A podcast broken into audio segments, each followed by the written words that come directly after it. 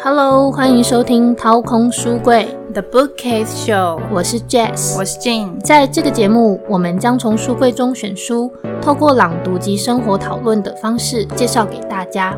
书柜上不只有书，还放了许多我们喜欢的东西，请大家带着好奇心来参观一下吧。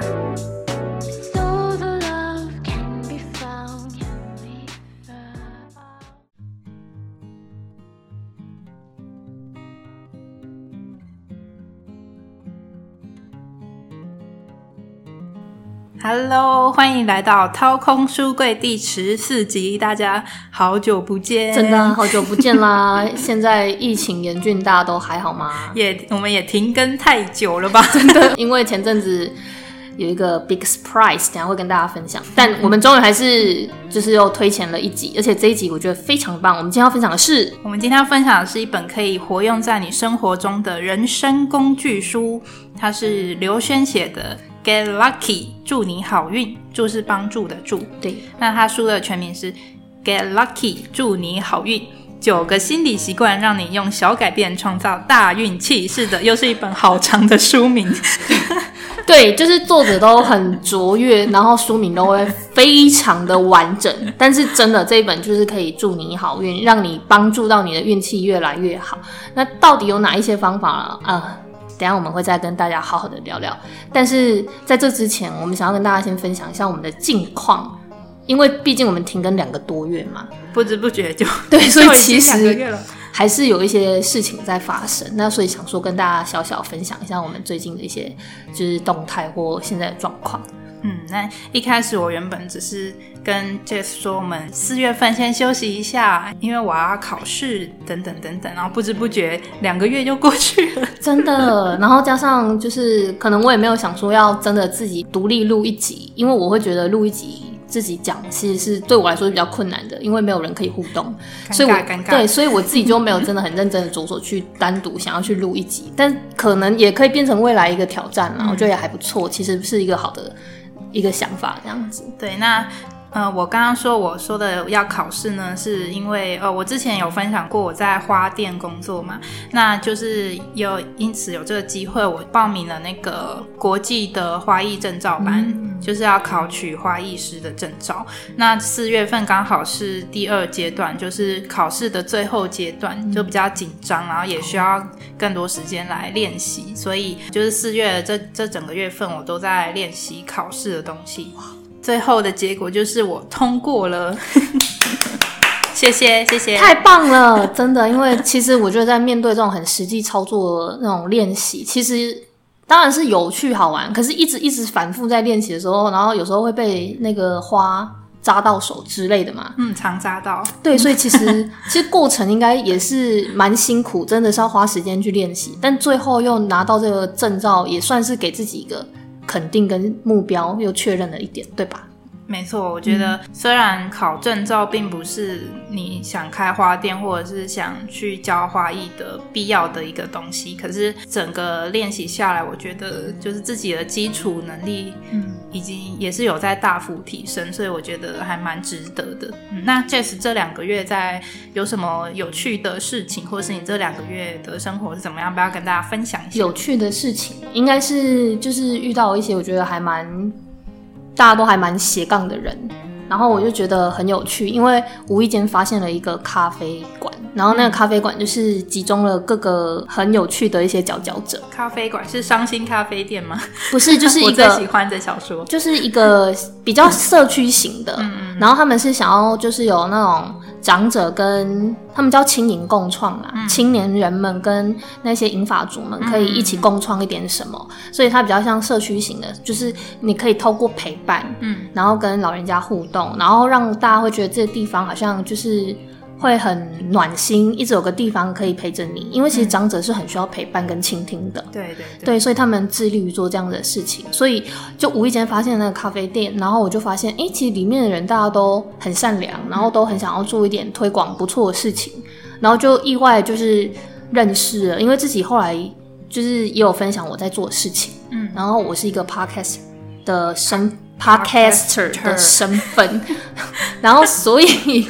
所以后来就是大家就觉得可以交流，因为大家其实都有各个不同领域面向的一些还蛮厉害的实际的一些知识啊，或是经验。对，所以就就是在里面就认识了一些人，我觉得蛮有趣。以后如果我们未来推出第二季，我那时候就觉得，哎，或许我们可以请他们也来跟大家聊聊，就是可能他们的一些经验分享啊，或是工作上的一些经历。就是如果我们真的要推出一些新的不一样的内容的话，因为上次有跟金分享到，我们第二季可能会以人物为主嘛，因为每个人掏空人生书柜，对，因为人其实就是一个 一个故事嘛，它其实有很多经历是很活生生的，嗯，比书本可能又更更能让大家听到一些很真实实际的一些层面，所以。或许我们也会有一些新的一些企划，然后努力的正在做一些新的连接，这样子的缘分是的，所以蛮开心的。那我也很期待，虽然只是个小小的想法，那就是大家后会后会有期，后会有期，敬请期待。呃，接着就来正式进入这本书啦。你有没有发现，有些人总是散发正能量，很有自信，而且很讨人喜欢，人缘很好，然后因为这样而获得不错的工作机会，感觉他好像都很幸运。对啊，我就是特别羡慕那种人，好像真的有。我觉得那种人真的就就是让人家觉得他天生好像就很好运这样子。嗯，对啊，我们可能就会觉得啊，他可能天生就是这样了，然后很受人家眷顾。然后我们的个性可能跟他也不一样，又不像人家可能那么会收手，或是我们也不一定会变成像那样的人。但是呢，诶，当我们有这样的想法出现的时候，其实就让自己跟幸运之神更远。因为呢，其实这本书呢，刘轩这本书，他有告诉我们说，我们要成为幸运的人是可以靠练习的，而且呢，幸运是随遇可求的。只要我们掌握九个心理好习惯，其实就可以由内而外、由外而内整顿自己的思考，创造属创造属于我们自己的幸运和幸福。创造念的好凶哦！没有创造，刚刚有点快要吃螺丝了，那我就我就直接放了。好，好，所以说到刘轩呢。听说静好像是刘轩的小迷妹，我自称刘轩小迷妹，你自称可以？为什么呢？因为我从很小的时候，好像国中还高中，我就已经知道他这个人了。我忘记是第一次见到他是什么时候了。反正，嗯，因为我我高中吧，我常常参加那个成品书店办的讲座，就是新书分享啊，或者是音乐节啊之类的。我通常是在那边看到刘轩的。赞，感觉就是一个文青迷妹，是吗？嗯嗯嗯，OK，是 自己讲 是。然后第一次听到他的演说，我就深深受到他的吸引。我想，哇，怎么有谈吐这么好的人呢？又大方又有自信，而且还很幽默。第一次是几年前呢？我高中吧。就是请不要数是几年了解，但是就是你高中的时候，然后第一次看到刘轩本人，嗯，让你印象对他非常深刻，而且觉得很棒这样子。对，那我为什么会这么印象深刻？是因为我大概是第一次深刻感受到一个人的谈吐是怎么影响别人对他的感官。嗯嗯，就是因为他谈吐非常的落落大方，然后又有嗯又有内涵，然后又很幽默，所以我才深深被他所吸引。有我看过他的节目，就是像他之前有时候会上一些节目嘛，嗯，那我看他就是真的都很有自信，而且讲话真的很有内涵哦。对啊，但是是很谦虚的那种，就是明明就是非常有内涵的人，但又不骄傲自大。但是他那个谦虚又不是，就是好像没有自信，他是就是很事实知道他在哪边就是差不多可以收了，嗯，那就让人家觉得，嗯，就是在对应的方式上，我觉得这个人真的好棒。对啊，对啊，就是有光芒，但又不会太露，嗯，就是很舒服的光。舒服柔和的光芒，对对对对，我觉得很棒。对，那刘轩他从小是在美国生活的，嗯，那他二十九岁回到台湾工作，那他是学音乐和心理学出身的，他是哈佛心理学硕士，他很斜杠哎，其实。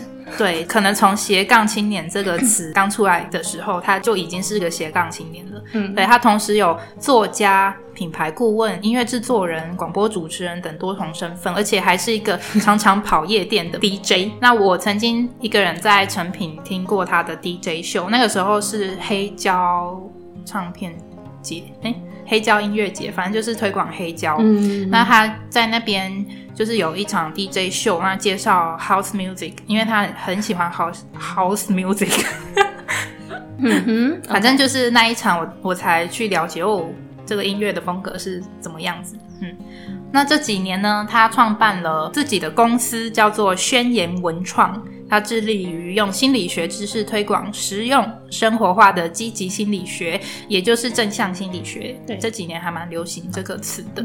那他也有一个 podcast 节目，叫做刘轩的 How to 人生学，也是我每周必听的节目之一。嗯，对，真的太棒了。我讲到这里，我以为我我原本以为我以前才是他的迷妹，没想到我现在还是 没有，因为我觉得，嗯，我也还蛮欣赏他，因为他真的太太多内容了，而且都是一些很。就是真的很能让你觉得不会很难，但又真的可以协助到你，然后就而且对可以打开你很多无限的一些想法，所以我觉得他真的本身是蛮棒，他的 podcast 其实真的很值得听。对对，那如果要跟老一辈的人介绍刘轩哦，嗯，最好让人理解的方式应该就是刘墉的儿子。嗯，对，因为他爸爸真的很有名，励志书嘛，对，作家。刘墉是在我们上个世代最知名的畅销作家，然后以励志书起家。对，嗯，那每个人应该家里都会有他的书，我家以前也有，所以我在很小的时候就看过他的书。那主要我比较喜欢的是《我不是教你诈》，还有《你不可不知的人性》系列的书。这两本书偏暗黑，是励志里面偏暗黑，被你看了这样子看到这两本。那个时候我还很小，我就体会到，哦天哪，人性真的好黑暗，人真的好炸，从小就看看透人生。对，明明有很多其他励志的书，但是我偏偏最喜欢的就是这两本。嗯，但是我家同时又有刘轩的《Why Not 给自己一点自由》这本书，我看完好喜欢哦。对，那是在讲他在各个国家四处流浪的故事。嗯，他早期的散文风格很率性，也是我会喜欢他的文章的原因。了解，就是很很 freestyle，很自由，流淌在每一个地方，然后就把它写下来记录了。对，所以这本呢也是我至今哦，包含今天介绍的这本书，至今我最喜欢的刘轩的书。嗯，那我自己其实不太喜欢用刘墉的儿子去介绍他啦，因为我一开始就是从他的书去认识，从刘轩自己的书去认识他这个人嘛，所以他是谁的儿子并不是重点。那年轻时候刘轩大概也不喜欢这个标签，所以曾经有一段很叛逆的时期。那后来结婚生子后的他呢，来到人生的新的定位，就是用心理学的知识去帮助他人找到正向积极的人生。那国外有一个名词哦，叫做 life coach，生活教练或是人生教练，大概就是像他正在做的事情。好，那我们开始进入这本书的内容哦。在最一开始呢，刘轩他他说他在。我们觉得很幸运的人身上分析出了三个幸运的元素，嗯，分别是正向心理、正念以及人际关系。那我们先来定义这三个东西。正向心理呢，我们比较通俗的说法是乐观，对，用更乐观、积极的心态去看待一件事情。对，不管你现在处于人生的顺境或是逆境，遇到什么困难，你都可以用相对正面的态度去去面对。这可以帮助你逢凶化吉，那也可以帮助你能够比较容易取得幸运的机会。对，那第二个正念呢？嗯，它这个词呢，其实是从印度佛教出来的。嗯，印度他们念商体，对，商体。如果我们去瑜伽课，老师有有些老师会做冥想的时候会说商体，商体。有有有有有这样，然后做结尾这样。对，那他的这个正念的定义呢，是关注于当下，而不是让自己活在过去或未来。那我们后面有一些关于正念的小技巧，我们会后面的部分会来分析。那第三个呢是人际关系，其实很能理解。人际呢，其实也是创造出很多工作机会或者创造出幸运机会的一个关键。嗯嗯，所以这主要呢就是这三个元素。嗯，为了帮助自己在这三个元素呢都得到正面的效果，刘轩他提出了幸运关键的三部曲。嗯，那分别是导正、调频和连线。导正就是透过小技巧让你的思想变得更正面。嗯，也可以透过你的肢体语言去对外外界传递出幸运的讯号。嗯，第二个调频呢，是当你的脑袋调到对的频率的时候，你才会去注意到以前不曾去注意的幸运的机会。嗯，这边呢也会训练关于正念的方方法法，还有你的观察力，嗯以及如何去设定目标。没错，那最后一个连线呢？这个连是联谊的联，嗯也就是什么样是有效的社交方法，就是透过这三个部曲去提出总共有九个心理习惯。那下面呢，我们会呃分享我们觉得最重要或者是最印象深刻的几点。好，那我们请 Jess 来帮我们分享第一个部曲导正里面的小习惯。好，那他这边的习惯呢？他是说可以传送幸运的讯号，就是说，其实你的肢体有时候它不经意已经在传达某一种讯息了。在我们还没有讲话之前，其实我们看到一个人，就会觉得，哎、这个人可能大概是一个什么样的人？嗯我们就有他的他的外形、他的行为，他可能手势、语调，就是他都还没真的讲出什么之前，其实我们就会有一种感觉了。对，所以其实知识就决定你是谁。对，嗯而且它是一本书的名字。真的，对这个姿势是说你的动作啦，你的行为，你的行行为呢会决定你是谁。然后呢，你的心理其实是会影响到身体，那当然身体也会影响到心理，因为它是就是身心是相连的。嗯对，所以他就说，那你怎么样透过你外在的一种肢体的呈现，让大家觉得你这个人好像是一个可信任的，然后好像是一个很正向的，喜欢呃就是跟你互动的人。那这里他就有教到了几个方式，第一个就是抬头挺胸，对，就是因为你想象你自己抬头挺胸的时候，你感觉好像是比较有自信嘛，嗯自然而然让大家就会觉得，哎、这个人是有自信的，是比较积极的，是光明的，你就会想要跟他互动。那当然，有的人就说，可是抬头挺胸好像有点难。但是其实这里他就有教一个小小的 pebble，他就是说，其实你就是想象你的身体好像有一条线，头顶上有一条光纤，一条线看不见的线拉着你，提着你的身体，你就会觉得那个线好像提着你走。所以你在走的时候，如果你时时都在想那一条线，其实你走路的时候就会抬头挺胸了。嗯对，你就很自然，而不是真的只有挺胸，然后可是你后面的姿势可能其实是屁股还翘翘的。对，是不太正确。老实说，有的人真的就只有挺胸，但其实没有整个人是抬头挺胸，是一直线，他可能真的只有某个地方是凸出来的。嗯对，那这个当然会让你整个人看起来神清气爽，然后感觉也是比较有自信的。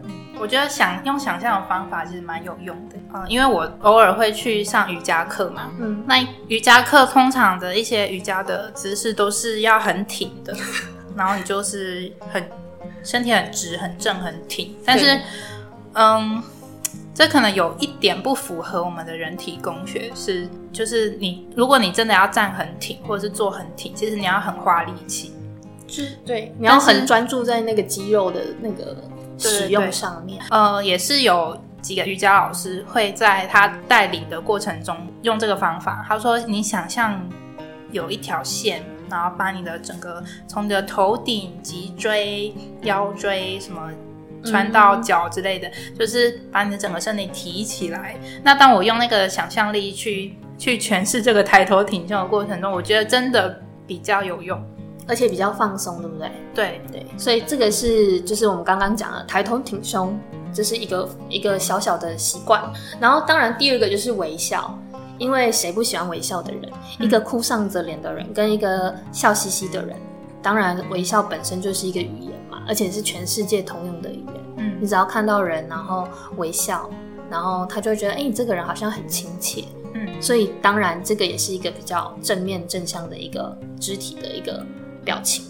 接下来就是你的声音，声音其实也可以给人不同的感觉。尤其像我们在录 podcast，我们两个的声线其实真的就很不一样。声音好重要啊。对，所以声音其实会给人家不一样的感觉。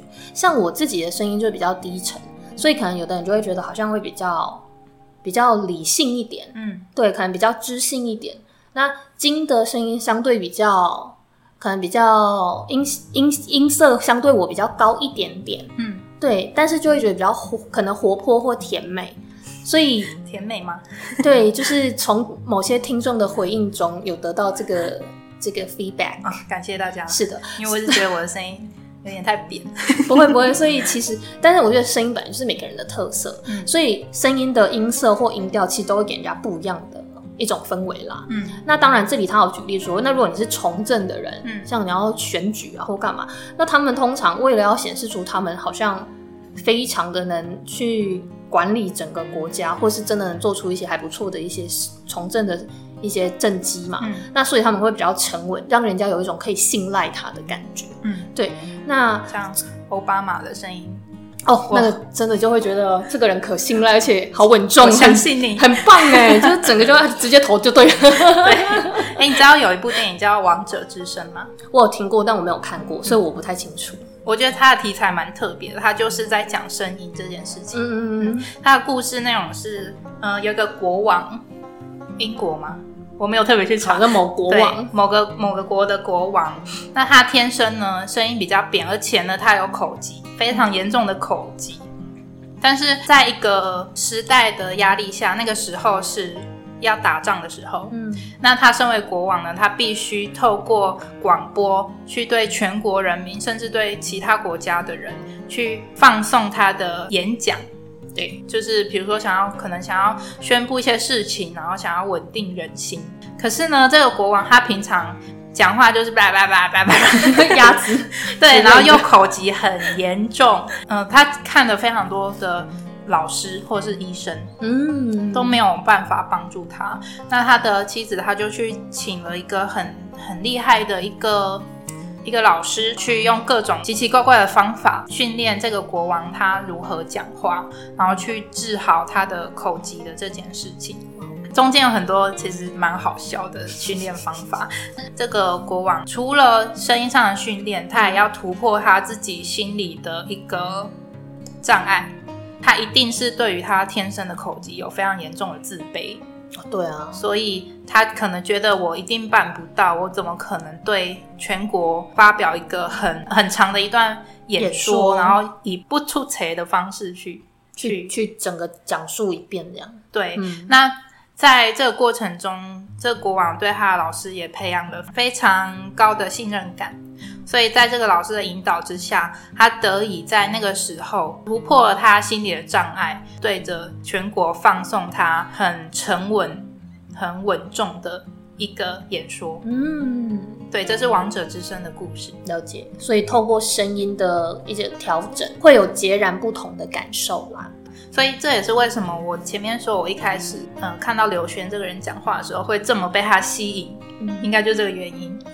低沉，但是又很有磁性。应该不是声音，就是整体啦，就是他的姿姿势啊，声音啊，对，然后呃谈吐啊，微笑啊，叭叭叭，体态啊，各种各种，嗯嗯，了解。好，下一个在导正这个部分提出的习惯呢是呃如何提高自我效能感。那自我效能感，它的英文叫做 self-efficacy。对，怎么去定义这个东西呢？如果自我效能感强的人呢，他是会持续的努力，而且会因为他他们觉得自己有能力，也势必会达到那个目标，也就是自信跟能力这两个东西的一个集合体。对，就叫自我效能感。因为如果你很有自信，但是你能力不达。你能力没办法跟自信在同一个水平的话，就是自我感觉良好。对啊，就是自己很开心，但其实没办法去做些什么。对，那当你是一个很有能力的人，但是你自信心不足的话，你也没办法发光，跟人家传递出一个幸运的讯号。是的，对，所以就是当这两者在一个平衡的集合状态的话呢，才是一个自我效能感好的一个状态。嗯。嗯，那其中的一个小技巧呢，是追求小赢。哦，这个我很喜欢。嗯，小小的赢。赢，对，就是 win，就是你一点一点的，好像因为你不要设定一口气想要做什么大事，嗯，但是每做一件小事，你就觉得哎，我好像可以做到，然后你的信心就提升了一点，然后好像能力也还不错，又往上一点，嗯，然后所以你就在做一些小小的设定目标的时候，又成功了一点。又做到了一点，然后以此累积，就是让你自己的自我效能越来越强大。对，因为嗯，我们最容易犯的一个错误就是一开始就把目标设得太高。真的，对，比如说我要在半年内减肥十公斤，我觉得这太难了，这连我听到都觉得太困难，就会觉得算了，我可能持续一个礼拜之后就放弃，反正都这样了。对，那如果你调整成我要在一个礼拜内减肥一公斤，那好像可以哦。一个礼拜好像一公斤太多，一个礼拜或许会吗？我觉得有对我来说，可是如果一个月一个月一公斤，一年十二公斤，我就觉得还行哎。一个月一公斤嘛，十十二个月一年嘛，十二公斤啊，跟我一开始定我一年要直接少十几公斤，听起来是不是就不一样？因为你有去把它稍微比较小一点的。我之前看过，就是统计，就是比较健康状态下的，如果你真的要执行减肥策略的话，对。一个礼拜一两公斤是差不多的哦，真的哦，对，就不用太多，也不用太少，就是以这个状态下持续进行的话是比较比较好的效果。反正就是你不管做任何事情呢，你先设立一个小目标，那你在短期内呢达成了你一个小目标，那你再进一步的设立比较高的目标，或者是比较忠诚的目标，那一步一脚印，你就可以慢慢的达到你想要。呃，一开始最最终想要得到的成果，对，就是把它变得小一点，然后一点一点的去做一点。可是呢，在这个过程中，我们常常人是有懒散的惰性，像我就是其实一个很懒惰的人，每个人都是吧？对。那如何在生活中那种比较厌世的时刻，帮助自己增加动力，去去执行你想要做的一些事情？对，你可以把你思考事情的语法做改变。嗯，语法，你的想法，你的语句可以不太一样。对，那最简单的就是把我得要改成我想要。嗯，我想要。比如说，哦，我今天得要把这一集 podcast 录完。这感觉好沉重哦，这感觉真的颇沉重的。如果改成，哎，我想要把 podcast 录完，在今天好像就觉得放松改成，啊，我今天要把这一集的 podcast 录完，那我下个礼拜就可以上架了。嗯，感觉好一点。对对，就是那个你，你光是改变个语法，在你心情上那种动力感会比较，真的会比较有效果。